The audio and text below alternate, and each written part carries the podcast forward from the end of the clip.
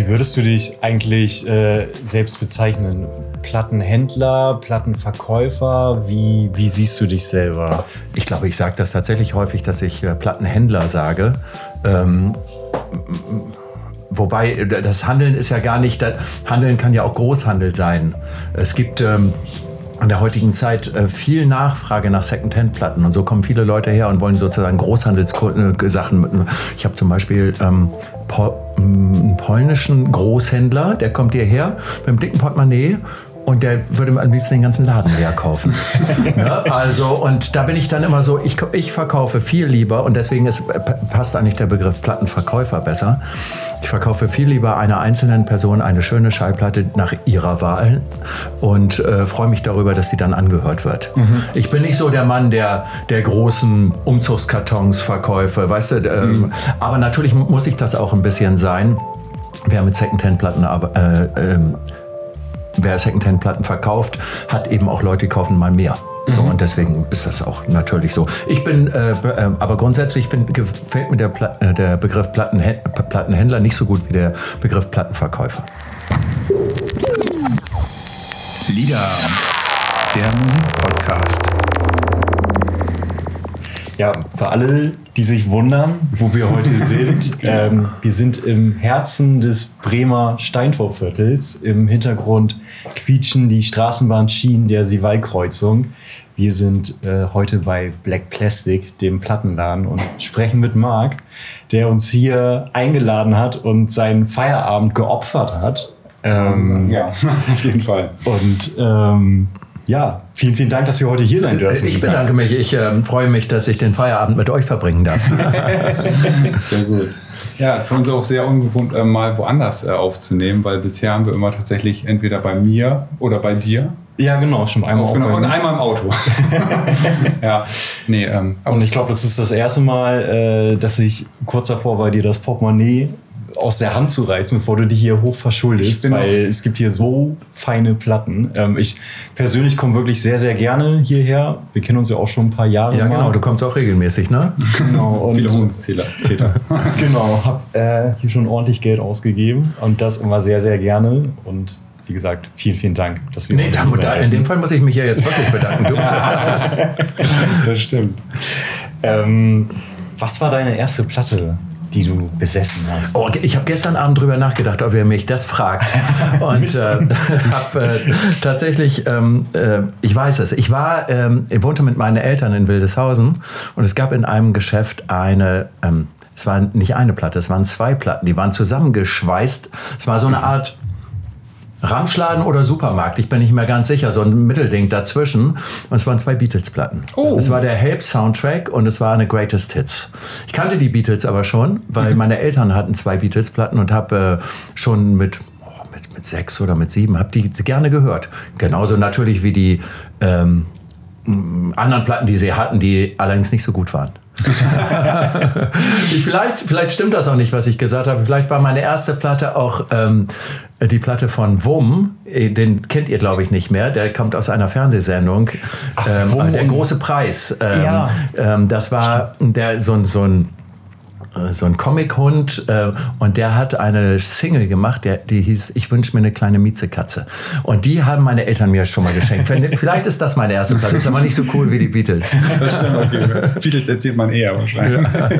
Äh, waren denn die Beatles dann auch so die erste Musik, die du so richtig bewusst gehört hast? Also jetzt so abgesehen von, von diesen Kinderliedern, sage ich mal, weil so zum Beispiel bei mir war es so viel Sesamstraße, dann so ein bisschen die Schlümpfe, aber so, was ich dann so richtig bewusst gehört habe, äh, wo ich so dachte, ja, das, das finde ich richtig gut, das könnte was Dauerhaftes werden. Nee, das war so noch nicht so weit. Ich habe mhm. alle, alle Platten von meinen Eltern gehört und ähm, da war dann Herb Alpers Tijuana Brass dabei. Ein, äh, Herb Alpert ist ein berühmter Musiker, Trompeter, der so einen mexikanischen Stil hatte, Ende der 60er. Meine Eltern hatten ein paar Platten davon. Sie hatten sogar eine Jazzplatte. Ich bin ja großer Jazzliebhaber äh, und das schon seit äh, frühester Jugend, aber da noch nicht.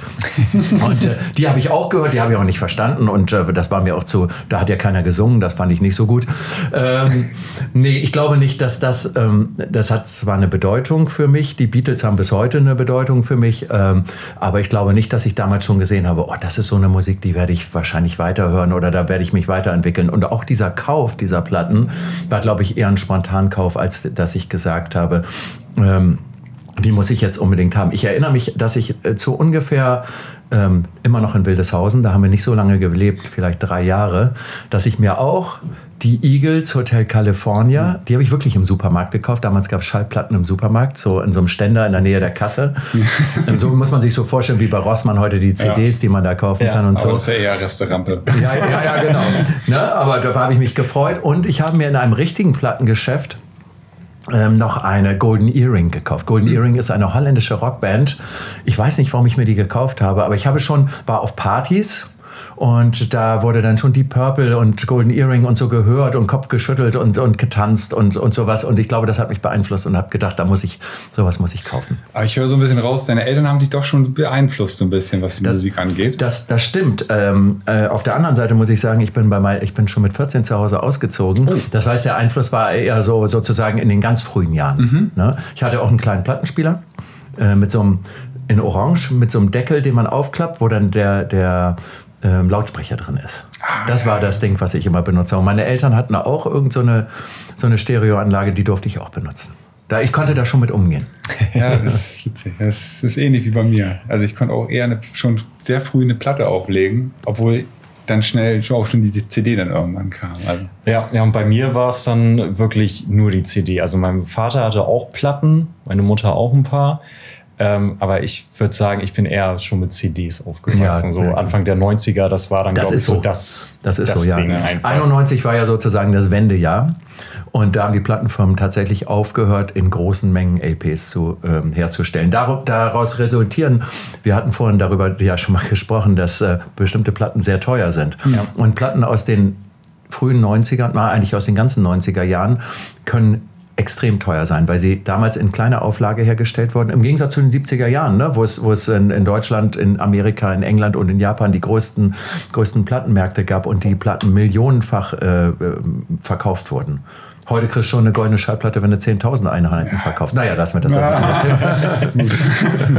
ja, ähm, ja äh, wie, ähm, also hat sich dein Musikgeschmack denn seitdem grundlegend verändert oder kannst du sagen, ich höre jetzt immer noch so das, was ich früher gehört habe, so durchgängig oder hast du einen extrem breiten Musikgeschmack vielleicht? Na, dadurch, dass ich mich mein ganzes Leben so viel mit Musik beschäftige hm. Ne, und, und, also nicht nur am Plattenladen und Konzerte machen und ein bisschen im Radio arbeiten und so, hm. habe ich natürlich sicherlich ein ähm, Geschmack, der über ein Genre hinausgeht. Ja. Also wenn ich sage, ich bin großer Jazzliebhaber, äh, würde das mich sehr reduzieren auf dieses eine Genre. Das, das ist nicht so. Ähm, ich höre ähm, genauso ganz viele andere Stile auch sehr gerne. Und ähm, es gibt nur ganz, we ganz wenige Musik, wo ich vielleicht sage, da gehe ich, da bin ich nicht so zu Hause. Hausmusik, mhm. Techno ist was, was mir nicht nahe steht. Mhm. Ich sage nicht, dass es in jedem Genre gibt es, gibt es gute Sachen. Ähm, und ähm, das wird es, gibt, gibt es mit bestimmt bei Haus, das weiß ich auch. Ähm, ah, und äh, beim Techno bin ich nicht ganz sicher. Und es gibt noch eine andere Musik, ein Genre, ein ganz wichtiges Genre, was mir überhaupt nicht behagt, weil ich es einfach nicht gut hören kann. Das ist klassische Musik. Mm. Na, das das äh, mir tatsächlich genauso. das kann ich verstehen, ja. ja. Na, das sind so, vielleicht vielleicht geht es mir heute nicht mehr ganz so und es gibt durchaus Komponisten und bestimmte Sachen, die, die, wo ich auch mit Freude das höre. Ähm, aber mh, hm, es ist nicht meine, meine, mein favorisierter Musikstil.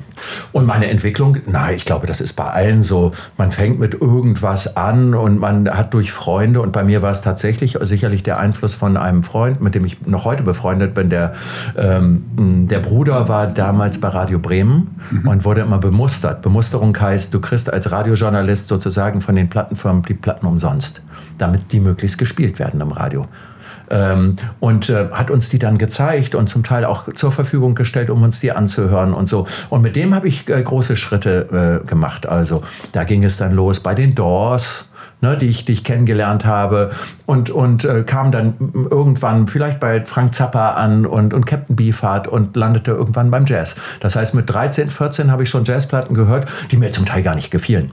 Ne? Also die ich auch gar nicht äh, verstanden, äh, also ich meine nicht musikalisch verstanden, auch gar nicht so, so ja, das ist ja ganz interessante Musik, aber ähm, da habe ich versucht, mich da schon mit zu beschäftigen und so mit 15, 16 hatte ich tatsächlich den, den Bereich im Jazz gefunden, der mir tatsächlich gut gefällt. Und zu der Zeit habe ich dann wirklich, war ich dann Purist und habe, bis ich 18, 19 war, auch keine andere Musik mehr gehört. Krass. Ah, stark. Und wann war so der Moment, wo du gemerkt hast, okay, ich möchte jetzt diese unglaubliche Leidenschaft für Musik auch zu meinem Beruf machen? Oh, die war schon, das war schon früh da. Das wusste, wusste ich schon mit 15, als ich hier in Bremen in den Plattenläden schon immer umhergestöbert bin und immer schon Platten gekauft habe. Und war mir ganz sicher, nachdem ich mein Abitur gemacht habe, wird, wird, werde ich auf jeden Fall im Plattenladen arbeiten. Hatte auch schon mehrfach angefragt, hier bei ihr Schallplatten, bei der große Laden hier im Viertel. Ja, ne? ich erinnere mich. Ja. Ähm, und ähm, der hatte gesagt, ja, muss ja erst mal 18 werden und so. Und dann war das tatsächlich, äh, glaube ich, aber so, dass ich zuerst Zivildienst gemacht habe und gar nicht direkt mit 18 nach der Schule das gemacht habe. Also ich habe die Schule beendet, dann habe ich ein bisschen gearbeitet, dann habe ich Zivildienst gemacht und da sagte mir dann eine der Mitarbeiterinnen, dass sie den Chef eines Plattenladens in Delmenhorst kennen würde. Und ähm, ähm, der, der wäre gerade umgezogen und der suchte einen, suchte einen Verkäufer. Gleich angerufen, hingefahren, der hat mich genommen. Der Typ aus Bremen, Bernd Link, hm. äh, mit dem ich seitdem äh, eng befreundet bin, ähm, der fragte mich drei Tage später im Stadionbad, sag mal, du suchst doch einen Job im Plattenladen. also hatte ich dann den in Delmhorst, hatte aber Donnerstags und Freitags frei. Habe ich gesagt, Donnerstag und Freitag bin ich dein Mann. und bin dann, bin dann dahin. Das war ein bisschen zu Lasten meines Studiums. Ja. Das war nicht so gut für das Studium, aber ich, ich habe äh, schon relativ viel, äh, früh viel im Plattenladen gearbeitet. Mhm. In zwei Plattenläden. Was genau hast du studiert? Mal eben so Soziologie. Ah, okay. Mhm. Und das habe ich auch zu Ende gekriegt. Verlängert oder? Also das war ja damals ein bisschen anders. Ne? Das war ja so, man hat das Minimax-Regel. Minimaler äh, Einsatz, maximaler Output. Und das hat, schon, das hat schon einige Semester gedauert. Okay. Ich glaube, ich war fertig, lass mich überlegen. Ich habe angefangen 87 und war fertig ich glaube 92 oder 93. Vielleicht war es auch 94. So, so, nee, 92 war es. Ich weiß es. War ja in der zweiten Klasse. Na, das geht ja heute ein bisschen schneller und ist ein bisschen verschulter und äh, vielleicht auch besser. Das kann ich gar nicht beurteilen. Aber ähm, ich, äh, mir war das schon wichtig, dass ich das äh, äh nicht nur so, dass ich eingeschrieben bin, sondern dass ich da auch was mache. Und äh, mh, war dann aber nicht so traurig, als das nachdem ich meine Diplomarbeit, die ich in Brasilien gemacht habe, daher kommt meine Brasilien-Verbindung, die wir vielleicht ja noch ansprechen. Ähm, die, ähm, dass ich dann keinen Job gefunden habe und auch meine Projekte, die ich angeleiert habe, die natürlich mit Musik zu tun hatten, Soziologie und Musik äh, ist durchaus, da gibt es durchaus eine Verbindung und ähm, dass ich dann im Plattenladen weitergearbeitet habe. äh, wo ich noch mal ganz kurz gerne einhaken würde, ist, äh, du hast gerade ihr erwähnt, den Plattenladen, den es ja jetzt auch leider schon seit ein paar Jahren nicht mehr gibt. Ähm, wie würdest du die Musik oder auch allgemein die Kulturszene zu der Zeit hier in Bremen beschreiben? War da viel los? Gab es viele Bands, viele Auftrittsmöglichkeiten? Weil Patsy und mir geht das halt so, bevor wir diesen Podcast angefangen haben, jetzt vor fast zwei Jahren. Ja.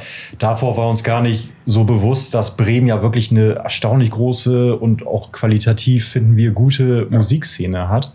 Wie war das früher? Wie hast du das so aufgefasst? Ich würde vielleicht sagen, aber das, ich bin tatsächlich, das ist eine interessante und schwierige Frage für mich. In den 80er Jahren gab es eine sehr aktive Musikszene in, in Bremen. Und in den 90er Jahren habe ich das dann nicht mehr so verfolgt, weil ich dann Mitte der 90er Jahre ja nach Portugal gegangen bin. Mhm. Und ähm, auch doch Auftrittsmöglichkeiten gab es durchaus. Äh, wo, ich bin gar nicht sicher, ob sich das so stark von, vom heutigen, hm, von der heutigen Zeit unterscheidet. Hm, es gab einige Bands, es gab doch, doch, es gab eine sehr interessante Punks, Punk-Szene. Da gab es ein paar Bands, die wirklich vielleicht nicht überregional sozusagen super erfolgreich waren, aber die durchaus was gemacht haben. A5, wer ist da was? Ähm, da gab es einen Mann, äh, Tommy Rindstein äh, heißt der, der, ich bin noch heute mit dem befreundet, der immer aktiv an ganz vielen Bands gespielt hat. Das be bedeutet ja nicht immer gleich einen Plattenvertrag und eine große Karriere, aber die haben oft gespielt, die haben äh, viele Sachen gemacht und die Auftrittsmöglichkeiten waren vielleicht ähnlich wie heute. Mhm. Also so in dem, es gab nicht so viele Plätze, wo junge Bands spielen konnten, aber es gab sie schon und, und die hat man dann auch wahrgenommen. Ja. Aber es war eher regional begrenzt. Re eher regional, ja, ja. Mhm. Überregionale Bands aus Bremen. Mm, in den, in den 70er, 80er und 90er gibt es eigentlich nicht wirklich. Also es gibt im, im, im Krautrock-Bereich Anfang der 70er, aber da war ich natürlich auch nicht aktiv. Da war ich dann 71, war ich sechs. Ähm, da äh, gab es ein paar Bands, die durchaus was äh, erreicht haben. Thirsty Moon ist eine, okay. die hat auf einem auf dem Brain Label Platten veröffentlicht. Das ist das gro ein großes äh, Krautrock Label. Krautrock ist ja eine wichtige Musik äh, in den 70er Jahren in Deutschland gewesen und nicht nur also in Deutschland, aber auch für für die Welt sozusagen. Sagen, aus Deutschland heraus. Ja, genau. Ja. ja. Und ähm, Can ist da ja durch, durchaus ein Begriff. Ähm, die waren aber nicht aus Bremen, die waren aus Köln.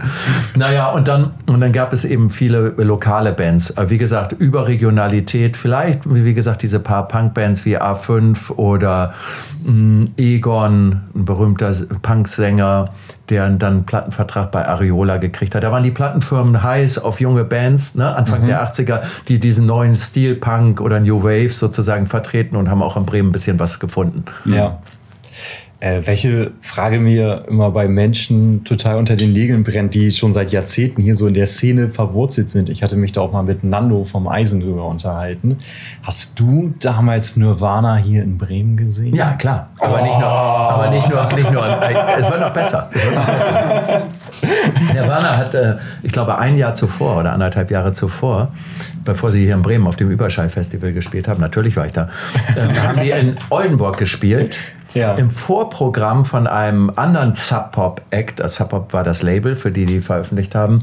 Ähm, das und, zwar, und zwar hieß der Hauptkünstler äh, ähm, Ted, T-A-D, mhm. so ein ähm, ähnliche Musik, mhm. Crunch. Und Nirvana hat im Vorprogramm gespielt, in einer Kirche. Oh. Ich war, ja, ich war mit meinem Freund Alex, Alex Überschall, lange äh, auch Plattenverkäufer bei Überschall, dem berühmten Überschall-Laden ja. hier in Bremen. Der, den, das, diesen Laden sollte man nie vergessen, der war sehr bedeutsam. Der Chef dieses Ladens hat ja auch die, diese Festivals organisiert, unter anderem dieses Überschall-Festival mit Nirvana Ach, und Sonic okay. Youth im, in, äh, im Aladdin. Genau. Ja. ja.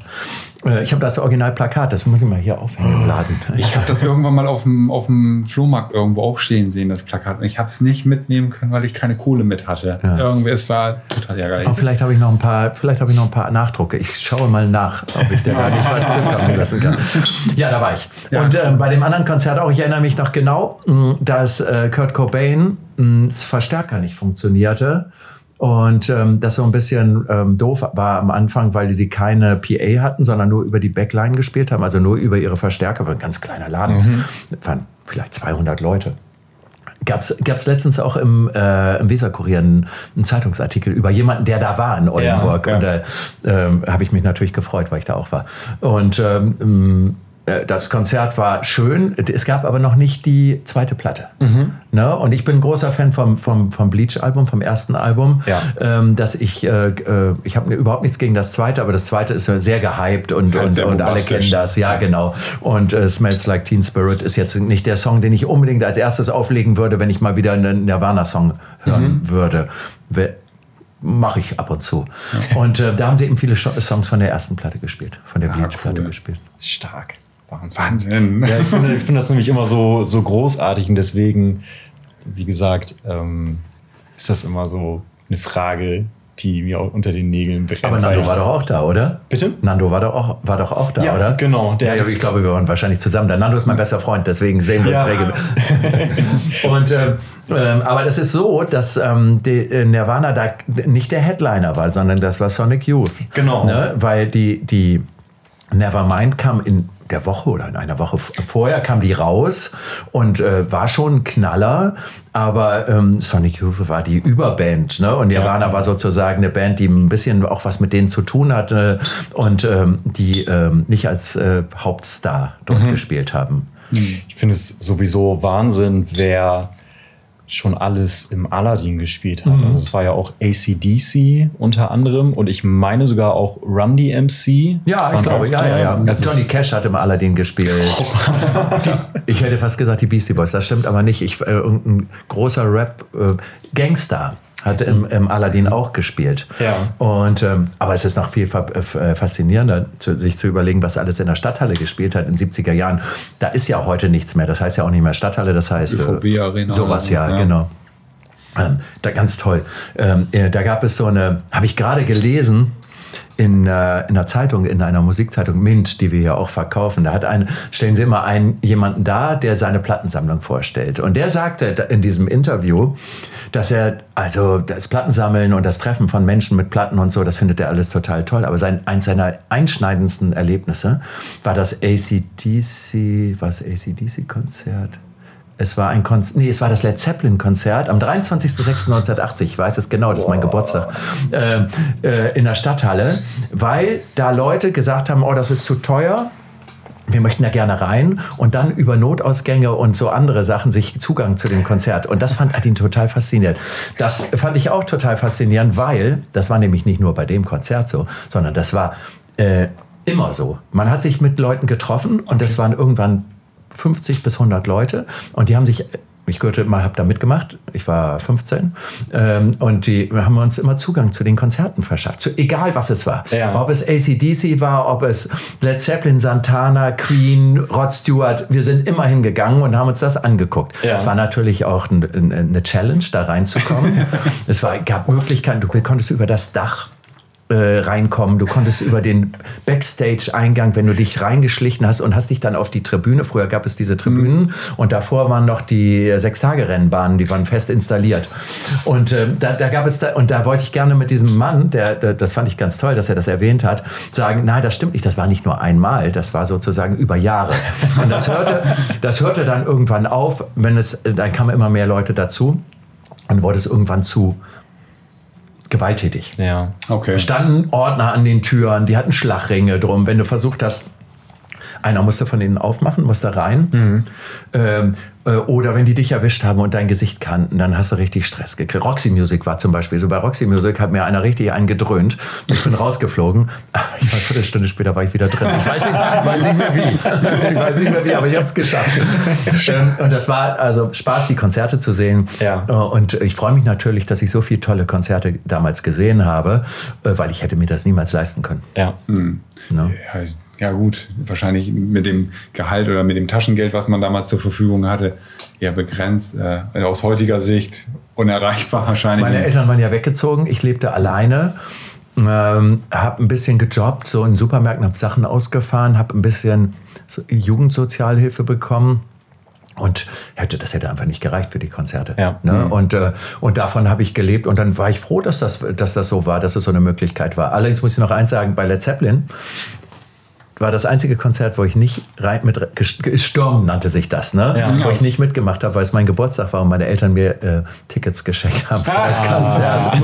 Das ja, das war ganz offiziell und ich wollte da unbedingt hin. Mhm. Und äh, äh, da sagen ja, was wünscht ihr zum Geburtstag? Dann schenkt mir zwei Tickets, dann kann ich da mit meinem besten Freund hingehen. Und dann haben wir das gemacht. Aber sag mal, das frage ich mich tatsächlich immer wieder, wenn ich das höre von Leuten, die halt früher halt diese Bands, die wir auch im Teilen ja auch verehren, aus Gründen, ähm, hat man damals schon das Gefühl gehabt, das sind diese, ich sag mal, Überstars, diese, die, die werden nachhaltig irgendwie was liefern? Oder wen meinst du, Nirvana? Ja, generell, Nirvana, Led Zeppelin, ACDC, keine Ahnung. Naja gut, Led Zeppelin waren am Ende ihrer Karriere, das muss man tatsächlich sagen. Also nicht am Ende ihrer Kraft, die waren, waren die vielleicht in ihren Mit-40ern, die Musiker, aber die haben da ja schon zwölf Platten gemacht mhm. und äh, das waren Superstars und so haben die sich mhm. auch aufgeführt auf der Bühne. Ohne Zugabe. Äh, ne? und, und, und das war kein gutes Konzert, das muss ich wirklich sagen. Kurz danach ist der Schlagzeuger gestorben. John, John Bonham, Bonham genau. Und äh, deswegen war ich froh, dass ich da war. Das war tatsächlich in Düsseldorf ein paar, ein paar Tage später. Ähm, bei Nirvana Nee, das muss man, das, also auch zu dem Zeitpunkt, als das Überschallfestival war, war es, war es nicht so, dass ich das Gefühl hatte, das werden jetzt Superstars. Das war eine von vielen Indie-Bands, die diese Grunge, laut, leise Musik gemacht haben, die ich ganz toll fand. Mhm. Und ähm, ähm, aber hatte, hat, hatte vielleicht sogar gehofft, dass sie gar nicht groß werden. Also ja. ich nenne mal ein anderes Beispiel. REM hm? fand ich von Anfang an toll. Habe die frühen Platten geliebt. Hab, mein Bruder und ich haben die rauf und runter gehört und, und fanden die fantastisch mir war es eher ein bisschen unangenehm, als es dann zum Stadion Rock wurde und, und die diese großen Hits hatten. Mhm. Nicht, dass ich denen das nicht gegönnt hätte, aber das, da war es dann schon nicht mehr so meine Band, wie es das vorher war. Das Coldplay-Phänomen. Ja, Coldplay-Phänomen, ja. genau. Ja. Ich, erste Coldplay, fantastisch. Danach wird es schwierig für mich. Ist so, ja, ja tatsächlich, ja. Ähm, jetzt muss ich natürlich fragen, was war das beste Konzert für dich, auf dem du bisher warst? Ja, das stimmt. Ich gehe nicht mehr so viel auf Konzerte wie früher, das, aber immer noch regelmäßig. Ich bin zum Beispiel kein Fan von äh, Festivals. Das oh. ist zu viel. Das ist zu viel Musik für mich. Okay. Ne? Ich kann eine Band mit zwei Vorbands, super. Aber zwölf Bands und dann abends um drei nochmal den Hauptakt, das krieg ich nicht hin. Ja. Das krieg ich nicht hin. Das beste Konzert würde ich sagen im Rockbereich bestimmt die Wipers amerikanische Rockband aus Portland, ganz tolle Band ähm, im, in der Fabrik circa 86, 1986, so mhm. ungefähr. Ich war begeistert. Ich hatte das Gefühl, der ganze Raum bewegt sich. Ich habe diese Musik ich, überragend. Ich war ja. total begeistert. Also das ist sicherlich eins, da kriege ich jetzt einen Gänsehaut. Äh, ähm, das ist echt äh, sicherlich eins der Konzerte, die ich niemals vergessen werde. Mhm. Ja, okay. Schön. Das stimmt. Ähm, wie bist oder wie ist die Verbindung nach Brasilien? Das musst du jetzt nochmal Ach, die Verbindung nach Brasilien kommt daher, dass ich, dass ich irgendwann im, im schönsten Studium musste ja auch irgendwann mal eine, eine Arbeit, eine Diplomarbeit in dem Fall machen. Hätte ja auch Magister oder irgendwas sein können. Aber ähm, und ähm, Freunde von mir waren in den Jahren 86, 87 häufiger in Brasilien und erzählten mir von einem tollen Ort, Praia da Pipa heißt der, der gerade ein Jahr zuvor Strom gekriegt hatte und habe gedacht, ah, das ist doch eine interessante Sache. Was machen die Leute so? Ähm, also Soziologie und ähm, Kultur, Soziologie und Medien ähm, ist eine starke Verbindung. Was machen die Leute so anders, wenn es plötzlich Strom gibt? Das heißt, es gibt nicht nur Licht nach 18 Uhr. Also in den Tropen ist ja so, da geht die Sonne unter relativ schnell und dann ist dunkel und dann, wenn du keine Funzellampe hast, dann ist eben nichts. Ne? Die Leute gehen früh ins Bett und stehen morgens früh auf. Plötzlich gibt es Licht überall. Äh, plötzlich gibt es auf dem Dorfplatz einen Fernseher Radio gab es schon vorher, das muss ich sagen. Ne? Die Leute ja. und mit Musik haben die in Brasilien sowieso viel zu tun. Und wie ist das Verhalten der Kinder? Wenn sie aus der Schule kommen. Früher sind sie immer an den Strand gegangen und sie haben und jetzt setzen sie sich vielleicht irgendwo hin und gucken Fernsehen. Fernsehen, ja, ja. oder ne, hat man könnte man sozusagen eine Hypothese aufstellen. Und das haben wir versucht zu untersuchen in Total einer interessant. in einer Feldforschung, in dem wir gesagt haben, dieses Dorf ist relativ abgeschlossen. Also da ist nicht viel Migration, nicht viel Wanderung. Es gibt nur eine Sandstraße in den nächsten Ort. Die nächste größere Stadt ist 105, äh, stimmt gar nicht, ist 80 Kilometer entfernt. Ähm, wie, wie, wie ist das so für die Leute? Und dann haben wir mit meinem dem dürftigen Portugiesisch, was ich damals konnte, ähm, erstmal erstmal habe ich mich an der Uni in einer großen Stadt äh, vorgestellt bei einem Betreuer sozusagen, einem Professor, der uns betreut hat und der hat uns dann so ein bisschen geholfen und der sagte, ja, Leute, aber wenn ihr auf dem Land was machen wollt, dann müsst ihr erstmal Portugiesisch sprechen. Und äh, das dauerte dann nur so zwei, zwei drei Monate. Ich hab, wir, haben uns dann an, eingeschlossen mit Freunden und haben dann sozusagen mit denen zusammen gewohnt und haben immer Portugiesisch gesprochen und mhm. versucht das so gut wie möglich hinzukriegen. Weil wenn du Interviews machen willst, auch wenn das relativ einfache Interviews sind, musst du natürlich verstehen, wie die Antworten sind. Ne? Und das hat ganz gut geklappt und äh, dann haben wir irgendwann die Feldforschung gemacht und dann haben wir das, äh, äh die Arbeit auch abgegeben und das war alles ganz okay. Also, es gab eine gute, es gab eine gute Note dafür und ich hatte, hätte gedacht, dass es interessant wäre, vielleicht fünf oder zehn Jahre später nochmal hinzufahren und nochmal was zu machen ähm, um zu gucken, was hat sich dann weiter verändert. Heutzutage gibt es in dem Ort, also, ach nee, ich muss noch was davor sagen. Ich habe zu dem Zeitpunkt, wir wollten natürlich irgendwo wohnen, wir waren über ein Jahr in dem Ort. Ähm, ich und mein Kollege aus, dem, aus demselben Studiengang, wir wollten zusammen das, unsere Diplomarbeit schreiben und ähm, es gab aber nichts zu mieten. Es gab nur ähm, ein Haus zu kaufen. Und dieses Haus haben wir dann gekauft für 2000 Dollar und äh, äh, haben äh, das bis heute noch. Ach, Und äh, da fahren wir, wenn wir nach Brasilien fahren, Ja. äh, dann fahren wir immer dahin, weil das ist ein Strandhaus, es ist äh, zwei Minuten vom Strand entfernt und äh, es ist natürlich was ganz anderes. Es ist ein, früher ein, ein Fischerhaus gewesen, was irgendwann dann zusammenklappt, weil das so eine Konstruktion, so eine einfache Holz- und, und Lehmkonstruktion. Da haben wir irgendwann ein Steinhaus draus gebaut und da bauen wir heute noch dran eigentlich. So ein, so ein bisschen Patchwork-mäßig, sehr offen und, und, und das ist die Verbindung zu Brasilien. Und deswegen fahre ich immer wieder hin. Ich habe in Brasilien nie Platten verkauft, aber immer sehr viel gekauft. Ah, okay. Weil, ne, ne, ne, also ich bin zwar Plattenverkäufer, aber was ich noch viel mehr bin, ist Musikfan.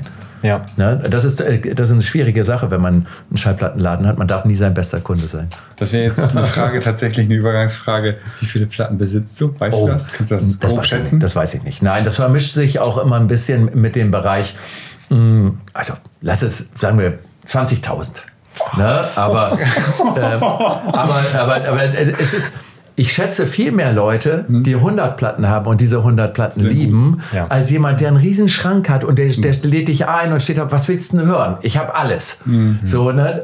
Ähm, es geht nicht um die Anzahl. Es geht Nee, darum, dass man sich, dass man sich um die, um die und da ich immer mit Platten gehandelt habe als Plattenverkäufer ähm, in, in, Läden und auch ähm, wenn ich mal nicht im Laden gearbeitet habe, habe ich dann in den letzten zehn Jahren immer im Internet Sachen verkauft und auch gekauft. Ähm, äh, sammelt sich da natürlich einiges an. Und auch zu viel. Das ist natürlich viel zu viel. Na, wenn du dir überlegst, dass ich, wie viele Jahre habe ich vielleicht noch zu leben? Sagen wir, ich habe, nehme es ganz hoch, ich habe noch 25 oder 30 Jahre. Die Platten kann ich gar nicht alle hören. ne? ähm, es ist, äh, aber manchmal ist es eben, vermischt sich auch die Musikleidenschaft mit der Sammelleidenschaft, dass man sagt, ach, das, das Album, da hast du, die- das hast du zwar schon, bei Jazzplatten, alten Jazzplatten ist das so, äh, aber die äh, 75er-Version, diese, diese wieder rausgebracht, die findest du auch noch gut und nimmst du auch noch. Und da ich einen leichteren Zugang zu, dazu zu habe als ihr beiden, kommt, einem, kommt da natürlich mehr zusammen. Ne? Ja, klar. Klar, auf jeden Fall, das stimmt. Heute kommt ein Typ rein, der hat die tollsten Reggae-Platten der Welt aus den 70er Jahren, Original Jamaika-Pressung. Ich muss die alle nicht haben, aber ich äh, muss mir die auf jeden Fall genauer angucken. Da leuchten meine Augen ganz doll. Ne? Witzig. Ja, aber die Brasilien-Verbindung kommt tatsächlich durch das Studium und ähm, ist jetzt privater Natur. Die, die Portugal-Verbindung, die es ja auch gibt, Genau, das das ist eine ganz andere. Die war so, ich war 19, äh, ich kam aus Brasilien 92 zurück und habe gedacht, naja, das ist ja alles ganz super hier in, in Bremen und Delmenhorst. Da habe ich dann wieder angefangen in beiden Plattenläden. Aber ich würde gerne auch mal irgendwo leben, wo ein bisschen mehr die Sonne scheint. Hab gedacht, na, Brasilien. Aber doof. Kannst du keine Platten importieren? Schallplatten. 92 spielten eine relativ geringe Rolle. Und Schallplatten in Brasilien sind auch ein schwieriges Thema. Ähm, je ländlicher die Gegend, desto rauer die, das Klima sozusagen. Sand, äh, äh, Luftfeuchtigkeit, äh, ähm, ja, genau, die sorgen dafür, dass Platten und Plattencover nicht gut sich erhalten. Ne? Und äh, deswegen findest du, in, in, fand ich damals in Brasilien auch viele schöne Platten, die aber eben sehr durchgerockt waren. Und äh, ich hab gedacht, nee, das ist nicht das Land, um, um, um mit Platten zu handeln oder Platten zu verkaufen. Dachte ja, Portugal finde ich auch toll. Sprechen auch Portugiesisch, war ich schon sehr oft, damals zu dem Zeitpunkt. Ähm, ich, Lissabon ist eine Traumstadt, da gehe ich hin. Und ähm, bin da hin, hingefahren, habe mir zwei Paletten gepackt mit Sachen, die ich über Jahre aber schon vorher gesammelt habe und aus meiner eigenen Sammlung, damals hatte ich schon eine große Sammlung, alles rausgezogen habe, gesagt, okay, wenn ich einen Laden aufmachen will, dann muss ich auch mal Sachen von mir selber opfern, damit ich das hinkriege. Und habe da Leute kennengelernt, mh, die kannte ich eigentlich vorher noch nicht, die hatten ein Geschäft. Ein Modegeschäft. Das waren Deutsche aus, Fra aus Villingen-Schwenningen, also da unten aus, in der Nähe von Freiburg. Und äh, hatten ganz ein richtig tolles Geschäft, lief aber nicht richtig. Und ähm, im ersten Stock hatten sie 100 Quadratmeter. Ich sag mal, super, aber das ist viel zu groß. Ich brauche was Kleines. Haben wir so eine, einen Bereich, der am Fenster war, ganz toller Laden, so mit Arkaden, ganz altes Haus in der Innenstadt, in der Beischaft von Liss Lissabon. Und ähm, haben wir da angefangen. Äh, das Ganze ging los. Dann war erstmal so ein so ein Markt in der größten Markthalle, also so ein, so ein, wie so ein Flohmarkt. Aber da haben Händler oder, oder Gewerbetreibende Le Leute, die Läden hatten, ihre Sachen angeboten. Da haben wir einen richtigen Laden zusammengezimmert und dann erst mal drei Tage gesagt, so, jetzt gibt es einen Plattenladen in der Rua das Douradores in dem Laden, wo es sonst früher nur Klamotten gab. Quasi und das war ganz Pop-up gut. Store, würde man heute sagen. Ja, genau, Pop-Up-Store, genau. Aber nur drei Tage, ohne Schlafen. Ne? Wird, äh, naja.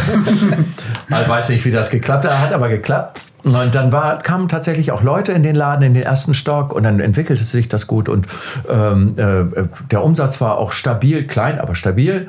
Und dann haben wir irgendwann gesagt, naja gut, also diese kleine Ecke, dann nehmen wir lieber jetzt diese ganze obere Etage. Und ab dann war das dann wirklich ein richtiger toller Plattenladen und den hatten wir da in der, ich glaube, drei oder vier Jahre. Es waren die tollsten Menschen da. Es waren die Leute von Massive Attack da. Es war Billy Cogan heißt der, ne, von Smashing Pumpkins da. Und die haben alle Platten gekauft, weil Lissabon war natürlich, da haben die gespielt und haben sich ge haben gedacht, oh, gehen wir mal in so einen Plattenladen rein. War toll. War richtig toll. Das ist Wahnsinn. Ja, ja, Wir brauchen einen Plattenladen. Wirklich. ja das, das kommt tatsächlich. Manchmal kommt aber auch Angelo Kelly. Ja, dann ist das so. Der ist halt super nett. Wollte ich gerade sagen, äh, wollte ich gerade sagen, sehr, auch, auch absoluter Musikfan. Ja, totaler Musikfan, total netter Typ. Hat äh, echt Spaß gemacht. Der war zweimal schon hier und hat, hat äh, äh, nicht nur viel gekauft, sondern hat hier auch relativ viel Zeit verbracht. Ja. Und das war super. Ähm, naja, und ähm, mm, das ging dann eine Zeit lang gut und dann haben wir uns aber ein bisschen mit den Leuten von den Klamotten überworfen und äh, mm, wir haben dann noch einen eigenen Laden gemacht. Und der war dann noch besser, weil man da eine große Bühne hatte. Da haben wir dann jeden Samstag Konzerte gemacht. Warum erzähle ich das? Hat- Habt ihr mich danach gefragt? Erzähl ruhig weiter. und ähm, ja, und dann gab es eben noch ein Radioprogramm, wo sie mich gefragt haben, ob ich nicht einmal in der Woche zwei Stunden was machen wollte und so. Und äh, fand ich auch toll. Dass dann, dann war ich so ein, naja, da war ich so ein bisschen so jemand Bekanntes da in der Gegend. Dann haben sie, ach, du bist doch das aus dem Radio, ich erkenne dich an deinem Akzent und so. Ja. Ne? Weil man, äh, ich spreche zwar äh, ganz passabel Portugiesisch, aber ich habe natürlich schon einen Akzent. Lustigerweise sagen die in Portugal, ich habe einen brasilianischen, spreche wie ein Brasilianer und in Brasilien sagen sie, ich spreche wie ein Portugiese. Also so, ich bin irgendwo zu Hause. Und das, ähm, da, di- dieser Laden ging dann äh, wiederum vier, fünf Jahre in der Gegend. Wir hatten ein bisschen ein Problem, dass der ständig mit Wasser voll lief, wenn ähm, es Herbst war und große Regenfälle waren, weil es keine Kanalisation gab, sondern so Sickergruben und die liefen dann voll und dann war der Laden stand unter Wasser und deswegen standen die Regale nicht wie hier in diesem Laden solide auf dem Boden, sondern hingen alle an der Wand montiert, damit das sozusagen war aber doof. Und irgendwann sind wir, da, sind wir da auch ausgezogen und dann sind wir noch einen Laden weitergezogen. Und dann war es aber schon für mich so ein bisschen die Zeit. Dann hatte, hatte ich das fast zehn Jahre gemacht in Portugal und ähm, ich musste mal wieder ein bisschen nach Deutschland. Meine Familie, meine, meiner Mutter ging es nicht so gut und ähm, ähm, habe mich na, das war noch ein bisschen anders. Das war auch so, ich habe mit einem berühmten Fußballer zusammengelebt da. Der hatte, wir haben uns kennengelernt und haben uns gut verstanden und wir haben zusammengelebt äh, in, einem, in einem wunderschönen Anwesen in der Nähe von Lissabon. Und der ging dann aber zum FC Barcelona. Und äh, ähm, dann war, löste sich das so ein bisschen auf und er sagt, Mensch, komm doch mit nach, Lis äh, nach, nach Barcelona. Und ich dachte, oh, habe mir da auch schon mal Sachen angeguckt, hatte gedacht, Plattenladen oder irgendwie sowas. Aber das war dann vielleicht, äh, dann habe ich es nicht gemacht und bin zurück nach Deutschland gegangen. 2003 war das ungefähr. 2003, 2004, ja, so ungefähr in dem, in dem Zeit. äh, Und hatte eine ganz tolle Zeit, aber die hat mich auch ein bisschen mitgenommen. Das war schon so, dass ich nur arbeiten und da war ich auch schon so ein Komplettist, wie ich das hier bin. Mensch, äh, da fehlen uns viele Platten und das, äh, das ist nicht gut sortiert und bin dann morgens um sechs in den Laden gegangen, um dann abends bis zwölf zu bleiben, aber dann noch schön sch hier Schnaps abends, ne? Und, und äh, natürlich hatte ich immer Besuch. In, Herr Marc, du lebst in Portugal, dann besuchen wir dich doch mal. Komm mal, ich komme vorbei. Naja, und dann war, das- war das schon ein sehr umtriebiges, aber auch ein tolles Leben. Ja, ein Abenteuer. Ja, ja das, war, das war schon ein bisschen Abenteuer, ja. Ja. Und äh, wie ging es dann weiter in Bremen? Hast du dann sofort weitergemacht mit Platten oder hast du gedacht, boah, nee, jetzt, jetzt will ich erstmal was komplett anderes machen? Na, oder hat dich das immer begleitet? Das hat mich immer begleitet. Ja, das konnte das auch nie ähm, ablegen. Das ist eine Faszination, die ich nicht, da kann ich nicht von lassen. Aber ich habe einen anderen Job gehabt. Ich habe bei Gobeng äh, äh, gearbeitet. Das ist ein ähm, bekannter Poster, ähm, Postkarten und äh, Souvenirartikelladen ist gemeint, ne? Souvenirartikel sind das nicht so. ich glaube, das hören die nicht gerne. Auf jeden, Fall, auf jeden Fall sind das meine Freunde vorher schon gewesen, bevor ich nach Portugal gegangen bin. Und äh, Olli und Timo und die waren so nett und haben mir einen Job gegeben. Ja. Da habe ich im Großhandel mitgearbeitet und habe äh, meine Musikleidenschaft dadurch gepflegt, dass ich da beim Packen der, der Pakete immer total viel Musik hören konnte, mich immer damit beschäftigen konnte und mich einfach da ein bisschen weitergebildet habe. Gleichzeitig habe ich aber bei ihr wieder angefangen und habe da samstags und ich immer wenn Not am Mann war gearbeitet. Da gab es ja feste, feste Verkäufer und wenn samstags hatten die aber keinen Bock und äh, ähm, ich habe mit Fernando dann samstags da gearbeitet bei ihr. Cool. Ähm, und das hat auch total viel Spaß gemacht. Mein Bruder war auch dabei und ähm, aber es war, es war jetzt nicht äh, sieben Tage die Woche, 24 Stunden Schallplatte. Da war Ja. eben auch ein anderer Job dabei und ich war noch so jung, dass ich auch gerne abends ausgegangen bin und, so- und, so und einige Sachen gemacht habe. Mm, Und dann erst ähm, tatsächlich viel später habe ich wieder viel mehr angefangen bei als Bunny, also äh, auch ein, der spätere Besitzer des ihr Schallplattenladens ein, ein neues Ladenlokal aufgemacht hat und da einer der Verkäufer verstorben war, hat er mich gefragt, ob ich nicht mit, wieder mitmachen wollte und dann habe ich da wieder angefangen und dann wieder im Laden. Aber in der Zwischenzeit habe ich natürlich äh, habe ich natürlich äh, Platten im Internet verkauft. Das war ja sozusagen der neue Trend, los, ne? genau. Es gibt die, die, die Webseiten, die heute äh, super berühmt sind, wie Discogs ging los und so weiter. Und da habe ich dann gleich angefangen und bin heute leid, bis heute leidenschaftlicher Discogs-Verkäufer Mhm. und verkaufe da täglich bis zu 20 Platten. Ähm, mir fehlt nur leid, ich brauche sozusagen Hilfe von, von Leuten, die mir die Sachen sozusagen einstellen. Ich schaffe das zeitlich sonst nicht. Habe ich tatsächlich mal eben eine ganz kurze Zwischenfrage, weil das ganz gut passt jetzt gerade mit Internet und so weiter und fort. Ähm, mir ist letzt aufgefallen, ähm, wenn ich morgens zur Arbeit gehe, dann mache ich noch mal einen kurzen Zwischenstopp am Hauptbahnhof, gehe noch mal eben kurz bei Rossmann ran, hole mir mein Müsli, was auch immer. So. Und heutzutage ist es ja wirklich so, du musst ja gar keine Interaktion mit irgendjemandem machen. Du gehst in den Laden rein, nimmst dir deine Ware, gehst an, an, an die Selbstbedienungskasse, scannst ab, piep, so und bist wieder weg. Hast und ich habe letzt schon zu dir, äh, Jakob, gesagt, ich finde es fast noch anonymer als im Internet, weil im, im Internet äh, setzt man das voraus, dass es anonym ist. Aber da gehst du halt wirklich wie so ein Zombie einfach nur durch. So. Und ähm, da würde ich mal ganz gerne wissen, gibt es solche Kunden hier auch mehr oder weniger, die wirklich nur reingehen, ihr, Ja, ja, klar. ihr Ding kaufen und dann, ja, und tschüss? So viele Charaktere, wie es gibt, so viele unterschiedliche Kunden gibt es natürlich auch. Klar gibt es das. Ja. Und ähm, das kann man auch respektieren. Bei, bei mir sind's ein bisschen immer, ist es immer ein bisschen schwierig, weil ich immer dazu neige, ähm, äh, mit, den, mit den Kunden zu sprechen und gerne mit den Kunden spreche. Aber manche wollen das einfach nicht und das muss man auch respektieren. Es gibt, äh, es gibt viele, die, die kannst du, die tauen dann so ein bisschen auf, wenn du ein bisschen mit denen sprichst. Ne? Die sind äh, und denken, oh, der ist ja ganz nett und so, mit dem kann man, der, der, der will sich auch gerne um. Also äh, mir, mir, bei mir wird das äh, Service insofern groß geschrieben, dass ich gerne eine Interaktion habe. Das hat äh, ähm, tatsächlich nicht nur hoffentlich Vorteile für den Kunden, sondern auch für mich. Durch so eine Interaktion lerne ich total viel dazu. Was, was ist gerade, was mögen Leute gerade, was gerade bei jungen Leuten, ne? Junge äh, Kunden, die reinkommen und sagen, Kennst, hast du den und den Künstler? Ich sage, tut mir leid, habe ich noch nie gehört. Wenn stelle ich fest, Vielleicht hat er gar keine Platte gemacht, sondern verkauft die Sachen nur so zu, oder verkauft sie nur über Bandcamp. Da ist ja der Plattenladen raus, ne? weil das sind ja direkte Deals zwischen dem, zwischen dem Künstler oder dem Label und dem, dem, dem Käufer, dem potenziellen Hörer der Platte. Und ähm, Nee, das, für mich ist das total wichtig und ich glaube, das kommt auch ganz gut an. Nando sagt manchmal zu mir, man mag, die Leute wollen nicht dein Leben kennenlernen, die wollen einfach nur eine Platte kaufen. Aber es ist so ein Zwischending, ne? Also Ja. ähm, du darfst die Leute natürlich auch nicht zulabern. Ja, ich, ich fand es halt nur so interessant, dass es mir selber letzt vor kurzem aufgefallen, wo ich so denke, so, jetzt bist du hier durchgegangen und hast nicht ein Wort mit irgendjemandem gesprochen, obwohl du an drei, vier Mitarbeiterinnen irgendwie vorbeigelaufen bist und so. Ja, irgendwie ist es total strange und das ist fast noch, ja, asozial ist eigentlich ein sch schlecht gewähltes Wort, aber es ist halt wirklich, man, man, man ist ja, Anonymisiert. an- Ja, anonymisiert. Ich verstehe schon, was Ja. man ja. Das ist ja auch in vielen Geschäften tatsächlich so. Das kannst du im Supermarkt ja auch haben mit den, mit den ähm, äh, ähm, Kassen ohne Kassierer. Genau. Ja, dass du mit niemandem sprichst. Für mich ist es wichtig, ich sage immer Hallo. Ich sage immer Tschüss, wenn die Leute gehen und nicht so, Tschüss, du hast nichts gekauft, das gibt's ja wohl nicht, dass du hier nichts gefunden hast. Ja, genau. und ähm, naja, das ist ja, im Viertel ist es ja auch klein, Jakob kennt es genau. Man kennt viele Kunden eben auch. Es gibt Tage, ich sage immer, das ich weiß gar nicht, ob das stimmt, das ist so eine Zahl, die ich mir ausgedacht habe. Ich, ich sage, an manchen Tagen geht bis 15 Uhr, kenne ich 70 Prozent der Leute mit Namen. Ja. Ne? Äh, Es kommt viele, wir haben viele Stammkunden, es kommen viele Leute, die ähm, als Touristen herkommen. Da guckt man eben heute auf seine App, wo gibt es einen Plattenladen. Da müssen die schon herkommen. So viele Plattenläden gibt es ja in Bremen nicht, außer dem großen ähm, Hotshot-Laden in der Innenstadt. Viele Grüße. Und ähm, dem schönen äh, Studio Illegale in der Weberstraße. Dann Ja. ist es nämlich auch schon fast.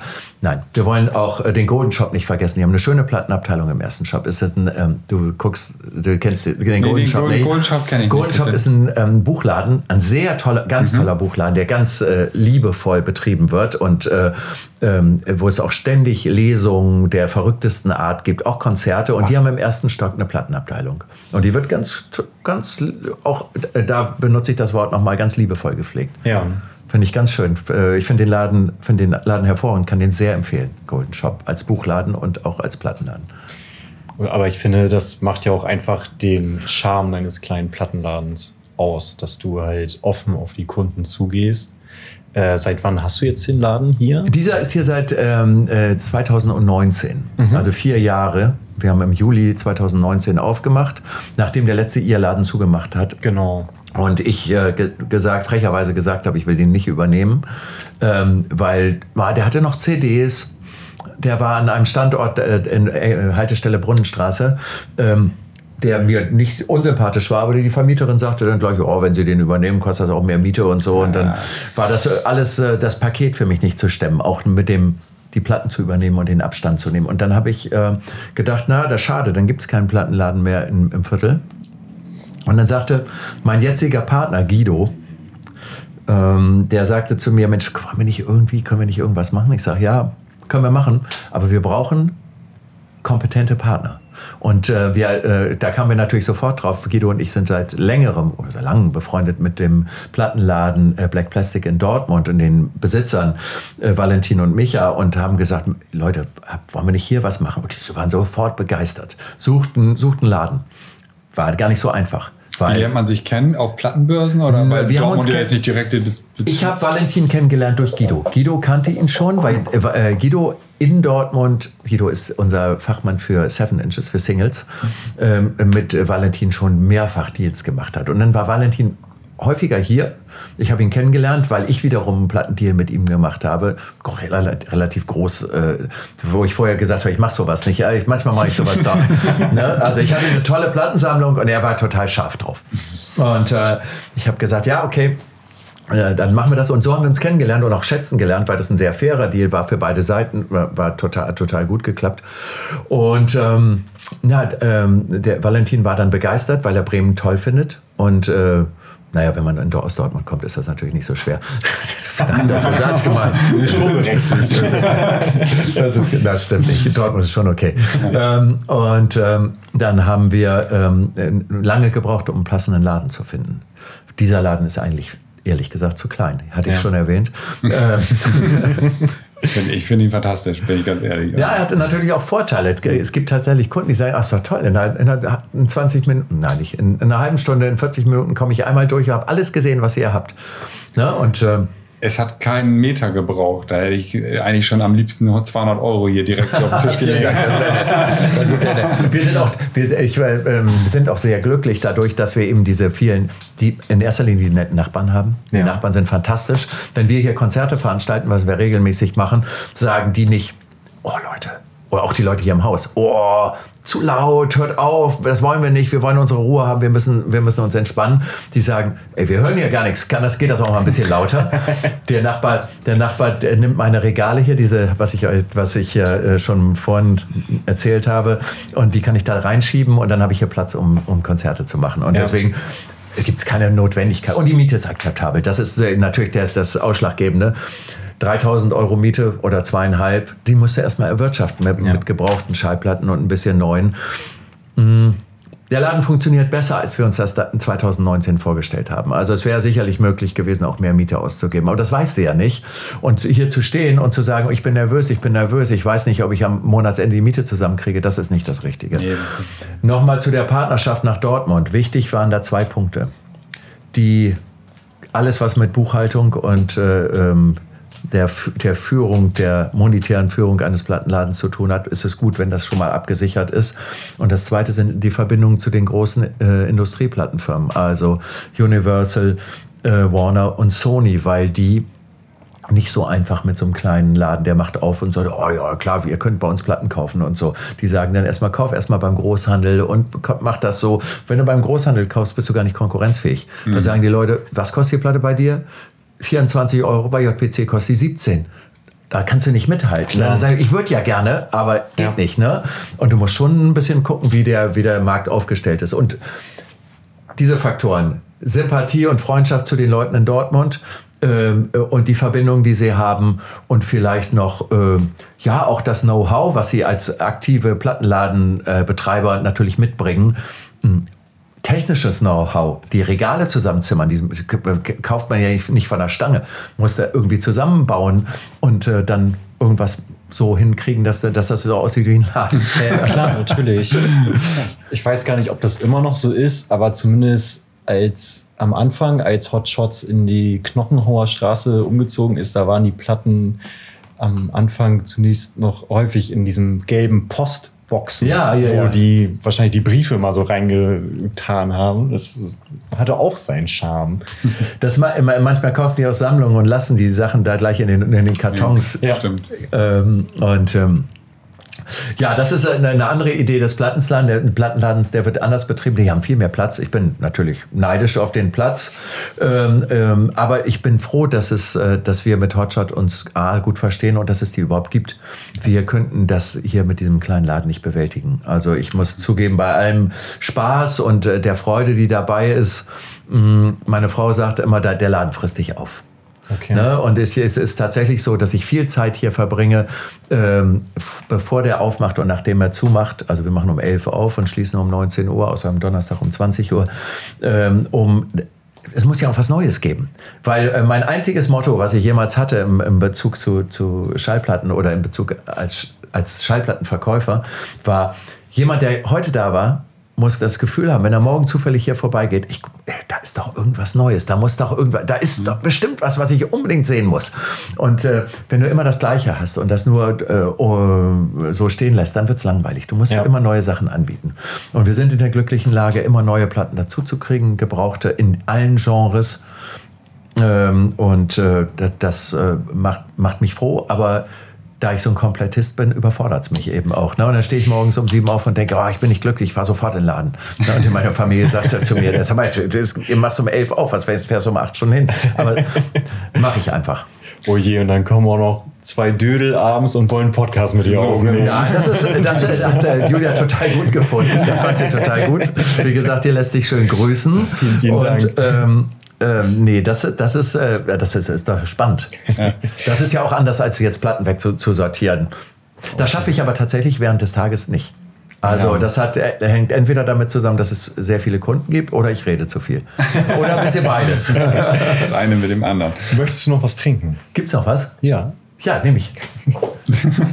Mach ruhig weiter. Ja. Ähm, tatsächlich hätte, hätte, ich mal die Frage, wenn wir schon im Plattenladen gedanklich sind, ähm, gibt es einen, eine Situation, wo du sagst, okay, das war der verrückteste Kunde oder das ist eine verrückte Situation im Laden gewesen, wo du dich vielleicht gerne oder vielleicht auch nicht so gerne daran erinnerst? Oh ja, da gab es ja sicherlich viele. Bin jetzt gar nicht habe jetzt gar nicht sowas sofort auf dem Schirm. Es ist natürlich tatsächlich so, wenn berühmte Leute kommen, mhm. dass man erstmal so ein bisschen gucken muss, wie benehmen die sich. Also bei Massive Attack war es zum Beispiel gar nicht so sympathisch. Mm, das war jetzt nicht so, dass man da buddymäßig mitten dann auch, auch bei dem Smashing Pumpkins Typen nicht. Aber es gab ganz andere. Hast du die sofort erkannt? Ja. Okay. Ja. Also Massive Attack wüsste ich jetzt direkt nicht. Aber ja. Billy Corgan. Billy Corgan gab es schon mal. aber es überrascht mich irgendwie auch nicht, dass du sagst, na, der war so ein bisschen. Finde, der war eher zurückhaltend. Ne? Ja. Der war nicht so, dass er, dass er jetzt sofort. Aber es gab ganz andere tolle Sachen. Das ist, sind jetzt keine, keine ähm, äh, Situationen, die du angesprochen hast, mhm. sondern das ist eben so eher das, an was ich jetzt denke. Der von den Tindersticks, Stuart Staples, ganz toller Typ. Der im Plattenladen, der, wir sind abends noch zusammen ausgegangen und haben da, habe ich ihm noch Lissabon gezeigt. Das war ganz, ganz, ganz toll. Aber na klar gibt es immer wieder Freaks, die äh, Plattenfreaks, gerade in dieser, in dieser Branche äh, gibt es natürlich schon Leute, die irgendwie auffällig sind und sich anders benehmen, Wünsche haben, die äh, komisch sind. Und ähm, es gibt aber nicht so ein Schlüsselerlebnis, wo ich sage, das war so strange, da musste ich, musste ich anders reagieren als sonst. Ah, okay. Ja, Ich bin, fühle mich eigentlich sehr behaglich hinterm Tresen. Mit den meisten Leuten komme ich total gut, komme ich sehr gut klar. Manche sind ruhiger, manche sind ein bisschen, manche wollen mehr wissen, manche bleiben auch länger. Aber ähm, es gibt keine, keine Szene, wo ich sage, da war ich total perplex und äh, Schon im Anschlag 110 ja, genau. Hm. Klar, wenn, wenn hier Leute mit 5000 Platten reinmarschieren, muss ja.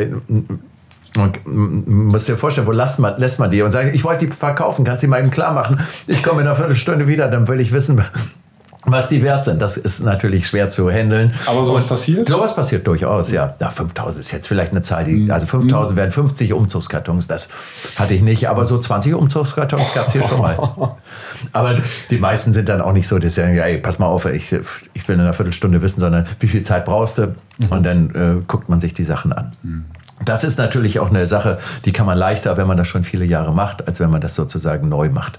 Na, wenn ich dir jetzt einen Plattenkarton hinstelle und sage, so, such mal raus, welche Platten sind 1, 2, 5 und 10 Euro wert, das wird dir schwerer fallen als mir. Und ich, ich liebe das. Ich meine, das ist übrigens meine zweite Tätigkeit, neben hier im Laden zu sein. Ich fahre ganz viel durch die Gegend, ganz Norddeutschland und besuche Leute und kaufe Platten. Ach fast. Die müssen ja immer, ne, kommen nicht alle hierher, ne? Und viele Leute, für, für viele Leute ist das eben auch zu schwer. Also ich fahre rum.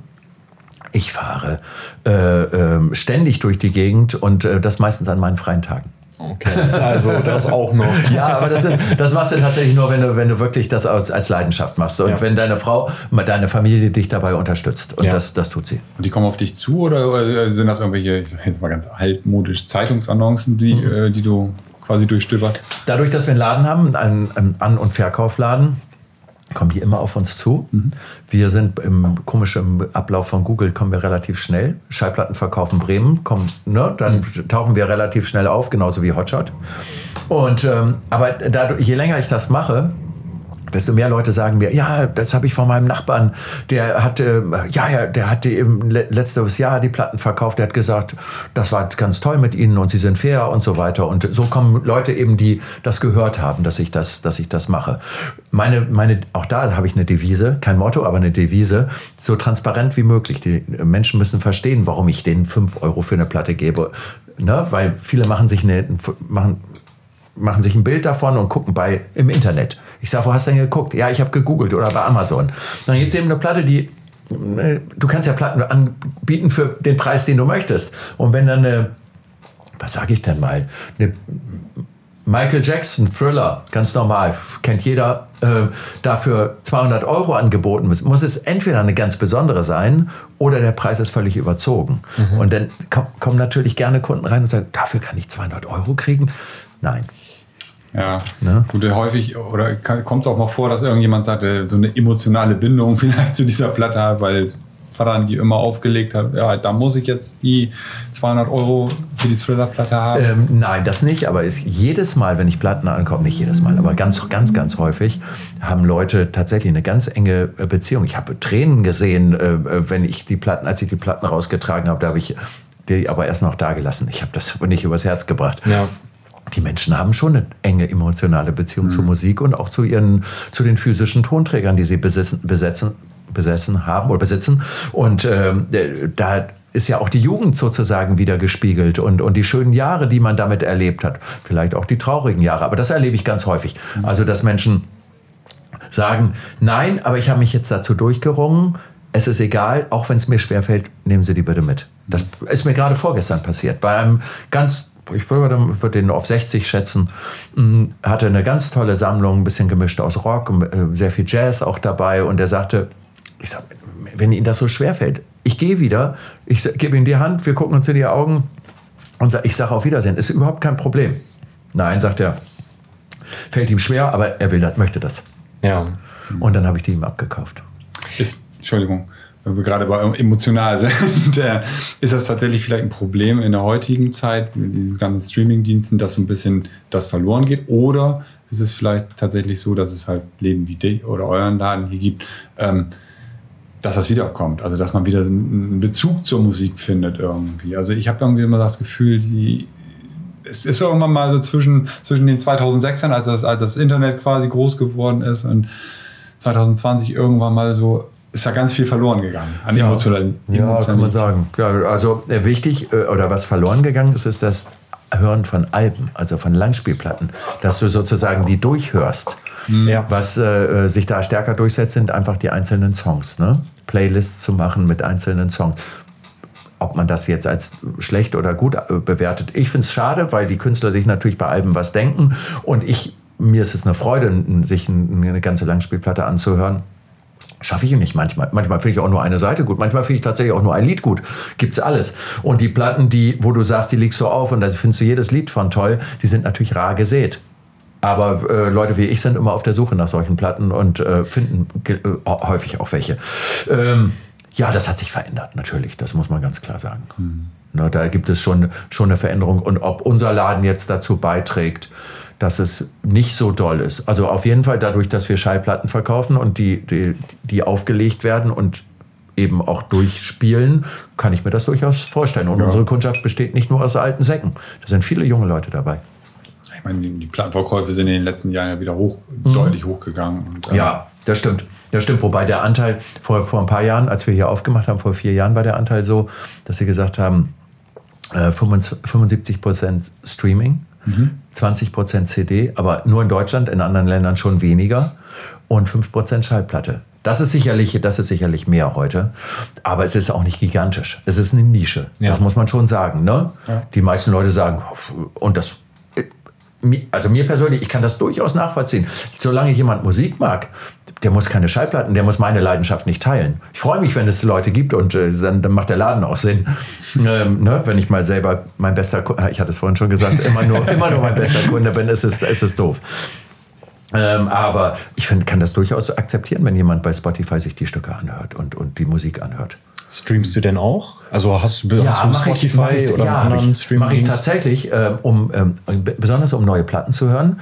Es ist ganz interessant, es kommen unheimlich viele Neuheiten raus auf Schallplatte und ähm, die, die kommen, werden immer freitags veröffentlicht. Genau. Und äh, ne, ähm, das ist der sogenannte Street Day, so hat man das früher genannt. In den USA war das immer der Dienstags früher, Tuesday. Ja. ähm, und ähm, um Sachen kennenzulernen, um zu hören, ist das interessant. Äh, höre ich in, in ganz viele Sachen rein und, und stream sie auch. Auch wenn ich abends zu Hause sitze und habe noch ganz oft, ho- das, nachdem ich gearbeitet, ich mache ja auch noch was anderes außer Arbeiten. und, Ich glaub das kaum. Ja, ja, ja, es bleibt auch nicht mehr so viel Zeit. Und ich unterhalte mich zum Beispiel sehr lange mit meiner Frau immer, was so am Tag gelaufen ist und wie es so war. Nicht nur hier im Laden, sondern auch bei ihr. Mm, ähm, dann höre ich aber gerne noch mal Musik, um Ja. zu entspannen. Und äh, da streame ich tatsächlich häufiger mal ein, ein Stück. Müsste ich gar nicht. Mein Plattenspieler steht äh, daneben und ich könnte die Platte auch relativ leicht finden. Aber das mache ich schon. Dann habe ich so Ideen, das möchte ich noch hören und das höre ich, höre ich noch und das mache ich tatsächlich. Da mache ich es mir bequem. Ich finde, das eine schließt auch das andere nicht aus.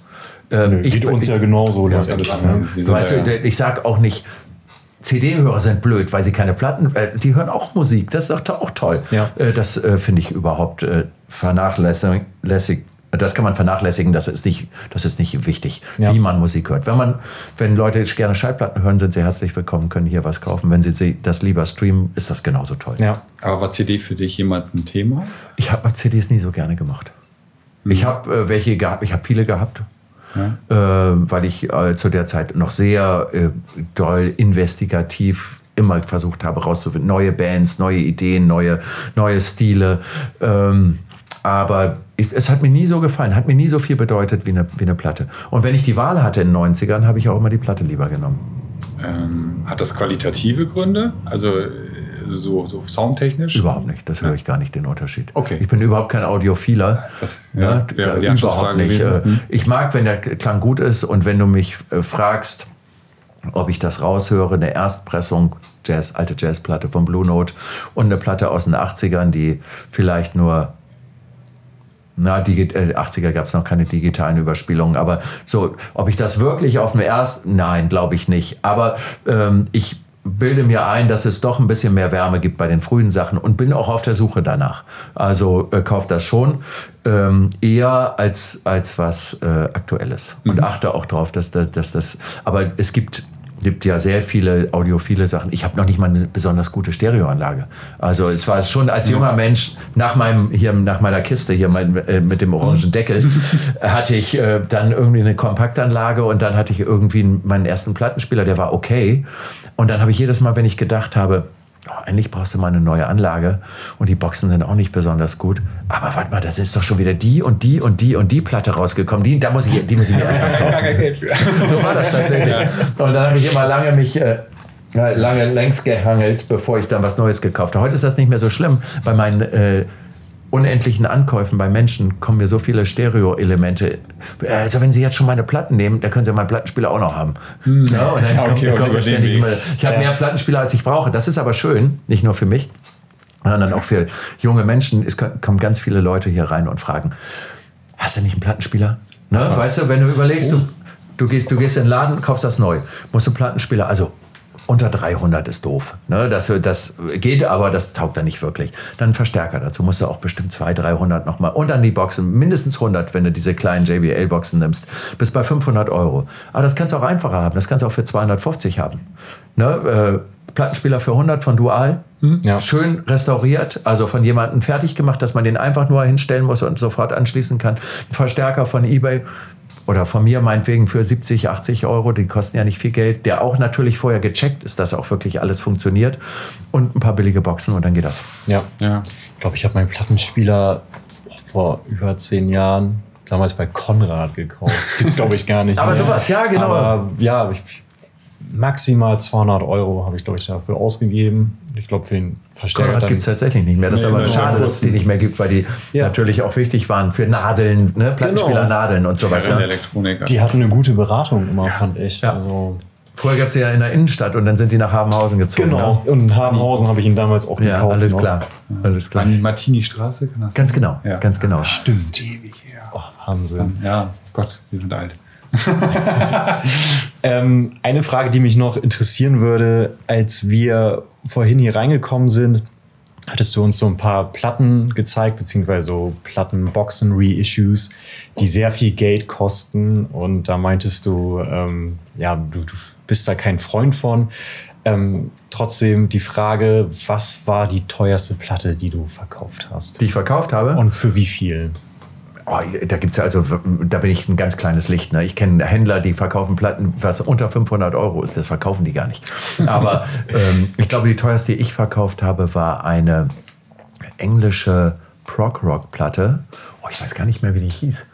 Kostete 1200 Euro. Habe ich aber nicht hier im Laden verkauft. Ja. Habe ich bei Discogs verkauft. Okay. Hier im Laden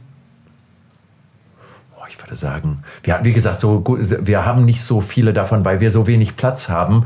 Und ähm, ich bin lieber ein Laden, der Platten hat, die man sich leisten kann, als ein Museum, wo Leute sagen, wow, so, das, ihr habt die tollsten Platten der Welt, aber die kann ich mir alle gar nicht leisten. Ja. Ähm, ne, das ist wichtig, dass man eben, dass, dass, dass Leute sich auch was, was mitnehmen können und im Bereich zwischen 5 und vielleicht 35 Euro und nicht zwischen 100 und 500 Euro.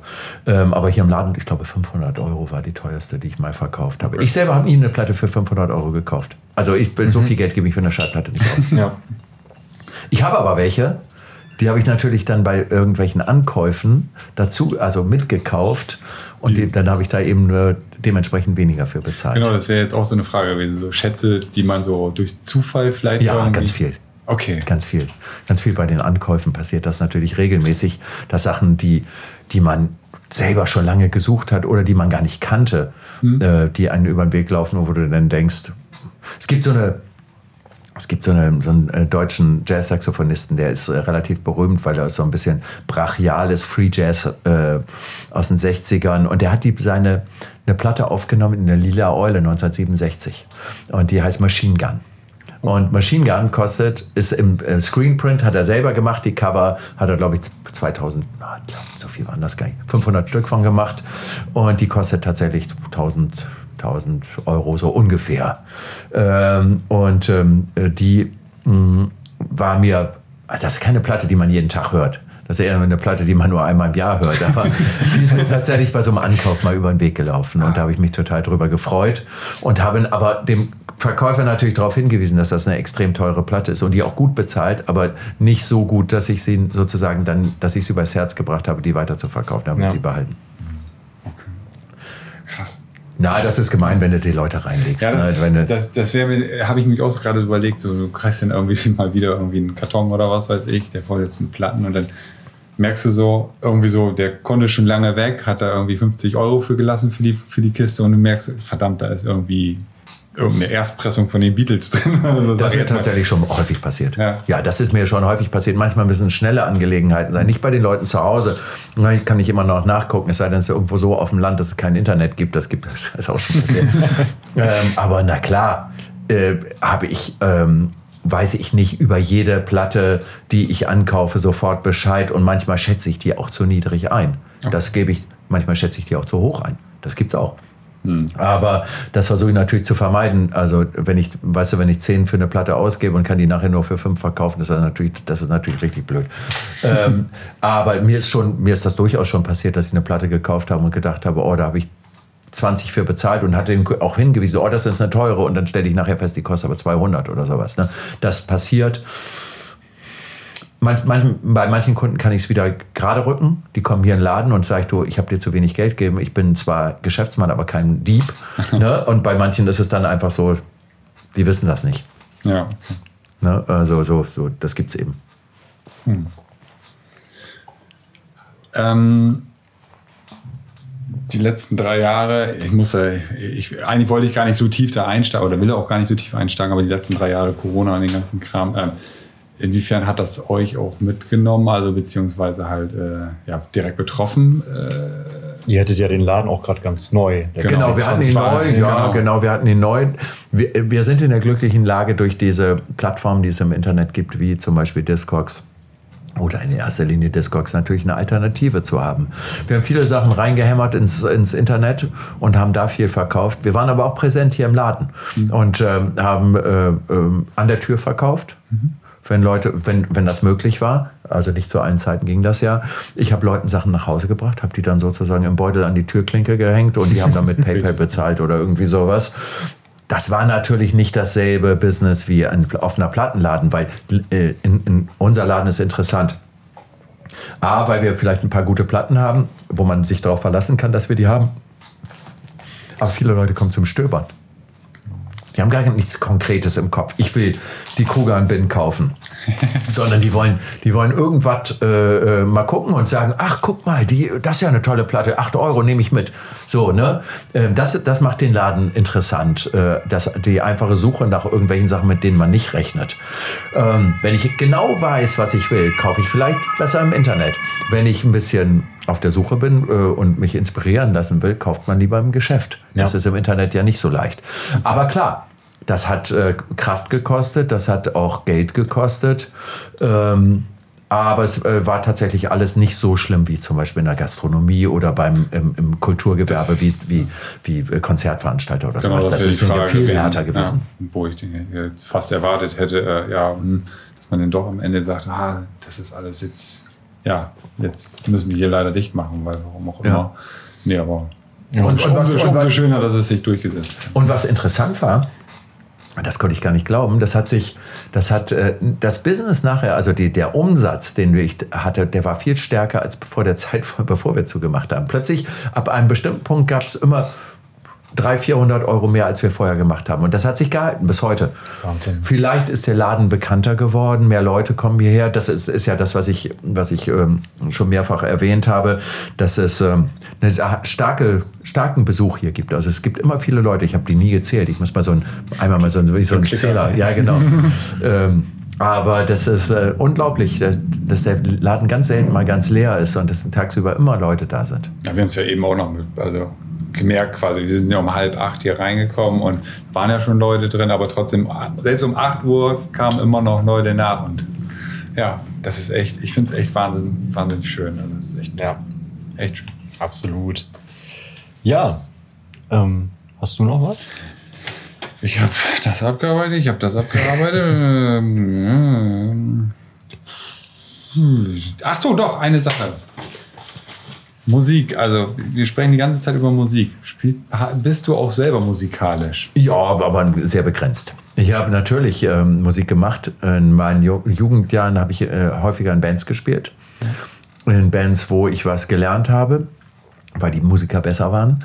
Oder auch in Bands mit Freunden, wo ich äh, da auch natürlich was gelernt habe, aber wo es dann sozusagen äh, verschiedene Auftritte auch gemacht. Ich bin äh, spiele Gitarre und Bass. Ähm, habe auch andere Instrumente versucht, würde für mein Leben gern ähm, Saxophon und Querflöte spielen. Äh, vielleicht fange ich noch mal an. Aber ähm, im Augenblick bin ich immer noch so, ich habe ja, noch- ich habe ja noch Kinder zu Hause. Und die, äh, äh, mit denen kann ich ganz gut mit der Gitarre und mit dem Banjo und so, so ein bisschen Sachen. Äh, Banjo gar nicht, mit der Ukulele, Entschuldigung. Banjo, Banjo, Banjo würde ich gerne. Habe ich tatsächlich jemanden gefunden, der mir das beibringen würde. Ähm, hätte ich voll Bock. Aber ähm, ja, ich bin aber wirklich ganz, ganz begrenzt. Ich bin beneide die Leute, die Musikstücke hören und raushören, wie die Akkorde sind und wie, sie, wie, sie, wie man äh, dann da, die Stücke daraus macht, wie die arrangiert sind. Für mich ist das tatsächlich, was haben die, was, wa- wie würde ich mich beschreiben? Im- Beim Sport ist es leider auch so. Solider Handwerker. Ich durfte immer, mitma ich durfte immer mitmachen, ne? aber ich war nie einer, der, der so der, die, die genialen Momente hatte. Ich hatte mich letztens noch mit jemandem unterhalten, äh, die meinte, sie findet Banjo ganz, ganz schrecklich. Und ich finde, das ist, ein- ich finde das ein total cooles Ja, Instrument. aber siehst du, dann können wir mal hier vielleicht den Banjo-Kurs Ja, machen genau. und lassen die einfach weg, die anderen. Ich äh, liebe total gerne diesen Film ähm, Harriet and Maud, Mhm. unter anderem auch wegen des Cat Stevens Soundtrack. Und die ist Endszene toll. ist, ja, wenn er an der Klippe steht mit dem Banjo und If you want to sing out, sing out auf dem Banjo Cool. spielt. Und äh, das verbinde ich immer so mit dem Instrument und allein deswegen schon äh, bin ich totaler Fan. Also vielleicht machen wir echt mal einen Kurs zusammen. Ja, genau. Und äh, auch was, was uns zusammenbringt. Harold und Maud war ein Riesenfilm, als ich jung war. Ja. Und ähm, mh, ähm, ich äh, fand das auch immer toll. Ja. Ja. diese, die, nicht nur die Szene. Und äh, ne, es gibt, äh, es gibt mm, bestimmte Sachen. Ich ähm, war natürlich häufig in den USA und habe, äh, ähm, also wenn man auf Platten steht, dann mu- muss man natürlich mal in die USA gefahren sein. Und äh, als die Zeit des Übergangs von, C äh, von der Platte zur CD war, gab es ja es gab Läden da, das, wär, das wär, sind, sind Träume, da träume ich nachts von, die voll sind mit, mit Schallplatten für einen Dollar. ne? Und äh, das äh, gibt es natürlich schon lange nicht mehr, weil damals alle ihre Platten abgestoßen haben. Auch in Bremen war es so. Ich habe ja, Ja. hab ja bei ihr gearbeitet. Die, die haben uns mit Platten beworfen. Nimm hin den Kram. Wir wollen das alles nicht mehr. Wir wollen die CD haben. Krass. Ja, da- es, galt als die neue, die neue Offenbarung. Ja. Sowohl klangtechnisch als auch natürlich, du hast viel mehr Gewicht, äh, Platz, ähm, äh, äh, diese Probleme nicht mehr, die man Ja. mit Schallplatten hat. ne? Unkaputtbarer. Unkaputtbar, was nicht stimmt. Ne? Das was muss man nicht stimmt. sehr- Ja. ja, das ist, äh, wobei ja halt auch eine Transfertechnologie am Ende gewesen. Ja. Tja. Aber, aber äh, ich betone nochmal, es kommt Musik raus. Und wenn man Bock auf CD hat, dann kann man das gerne machen. Ich habe ich hab unfassbar viele CDs. Du hast vorhin erst wieder noch gestöbert oben bei mir. Genau. Egal. Ähm, Ja. Aber es lag, das war halt irgendwann für mich, weil ich viel im Auto gefahren bin, habe ich dann halt viel Klar. CD gehört. So damals Logisch. noch nicht, noch nicht so, äh, MP3s war noch nicht so viel und deswegen, ja. Ich fand die Zeit, ich finde die Zeit mit den CDs gar nicht so schlimm. Weißt du, welche Zeit, wisst ihr, welche Zeit ich viel schlimmer fand? Das war die Zeit mit den, als es dann tatsächlich diese, ich habe eine Festplatte auf meinem Computer, die ist so voll mit Musik und ich komme jetzt zu dir und ich bringe meinen Stick mit und dann spiel, überspiele Ja. ich das alles. Was will ich mit so einem Haufen Musik, der nicht äh, geordnet ist und, und das war ganz häufig und noch so, viel ne? schlimmer, meist sehr schlecht konvertiert. Ja, siehst du? Also da, Und- und, da bin ich dann wahrscheinlich eher der Audiophile. Ne? Und das, ja, und, und, und dann da, da, da gehst du nie wieder bei an diese Ja. großen Datensätze. Ne? Da, da versuchst, das, das finde ich total, das finde ich total. Dagegen finde ich Streaming richtig toll. Ja. ja, das kann ich verstehen. Manche Band und Bands und Künstler fangen jetzt auch wieder an, ihre Alben auf Kassette. Ja, das ist auch ein interessantes auch Thema. Ja. stark. ja, ich hatte heute einen Typen, ich habe hier nur im Fenster, nur aus Dekorationsgründen, so, so zwei Karussells mit äh, K- Kassetten. Müsst ihr gleich mal gucken. Die, die, das war in den 70ern so, so ganz angesagt. Und er sagte, ich suche Kassetten. Und er hat sich da irgendwie 20, ne, 20 nicht, aber 15 rausgesucht und hat die gekauft. Kommen ständig Leute und wollen Kassetten kaufen. Ja. Und wenn ich bei, bei meinen Ankäufen bin und äh, finde Kassetten, kaufe ich die immer mit. Ja. Äh, es, äh, ich habe, also, wenn ich mir meinen ich kriege auch häufiger mal Kas äh, äh, Tape Decks, also Kassettenrekorder und denke immer, oh, schöne Geräte und äh, nehme die auch mit nach Hause. Und ich, ich habe meine alten Mixtapes auch noch alle. Ja. Die sind auch alle da und ich werde sie bestimmt irgendwann mal hören, aber noch nicht jetzt. Ich bin noch nicht so weit. Eine der äh, prägendsten Erinnerungen meiner Kindheit. Wir sind früher eigentlich nur mit dem Auto in den Urlaub gefahren. Und äh, das Auto hatte, wenn überhaupt, dann Kassettendeck. Und mein Vater, ähm, von dem ich glaube ich auch die Leidenschaft für Musik habe, hat immer im Vorfeld ein Mixtape gemacht für Ja. diese Autofahrten. Toll. Und ähm, die liegen noch bei ihm rum. Und ähm, jedes Mal denke ich, eigentlich muss ich die mal mitnehmen, weil da gibt es, glaube ich, auch noch so viel zu ja- entdecken. Aber ich glaube, es ist ähnlich wie bei dir. Die, die Zeit ist noch nicht gekommen. Aber, aber das ist sind, sind faszinierend. Das finde ich toll. Ich habe Leute, ich habe ähm, noch Freunde, die mir heute Mixtapes, die ich damals aufgenommen habe für sie, nicht weil die so besonders toll waren. Obwohl, eigentlich waren die super toll. die, die, die immer noch hören und sich darüber freuen. Timo, der äh, Chef von GoBang, der aber Ja. auch hier bei uns mitarbeitet, ne, der hat, äh, wollte ja unbedingt im Plattenladen arbeiten und der hat, arbeitet mittwochs immer hier. Der hat, ähm, ist auch ein guter Skifahrer. Ich früher mal äh, viel in Skiurlaub gefahren und da habe ich äh, die Mixtapes Skihase 1 und Skihase 2 gehört. Die hat er heute noch und die hört er auch noch. So, Stark. ja, ähm, Rappen wir es ab. rappen wir es ab. Vielen, vielen Dank für deine Zeit. Wirklich. Ähm, ich glaube, ich spreche da für dich mit, Patsy. Wir können noch stundenlang weiterreden. das stimmt. Wollt ihr? Vielleicht machen wir noch mal einen zweiten Teil. Ja. Ähm, aber ja, es hat total viel Spaß gemacht, äh, deinen Geschichten zu lauschen, deinen Erlebnissen, deinen Erfahrungen, deiner Meinung. Den 2%, die du uns erzählt hast, wahrscheinlich. Ich halte noch ein bisschen was ab. Aber du sollst jetzt auch mal Feierabend machen. genau. Und ähm, ja, einfach nur danke, Vielen Dank, ja. dass du dir die Zeit genommen hast. Äh, Sehr gerne. Vielen Dank, dass ihr hier seid. Und ähm, ja, ich weiß schon jetzt, dass es nicht mein letzter Besuch hier war. Super. Ich glaube, man kann auf jeden Fall sagen, wenn man mal im Viertel in Bremen ist, äh, am Dobben 69, 69, genau. genau. 69, genau, äh, auf jeden Fall ein Besuch wert, kann man auf jeden Fall so sagen. Dankeschön. Sehr, sehr. Danke dir. Ja, vielen Dank. ciao, ciao. Ciao, ciao.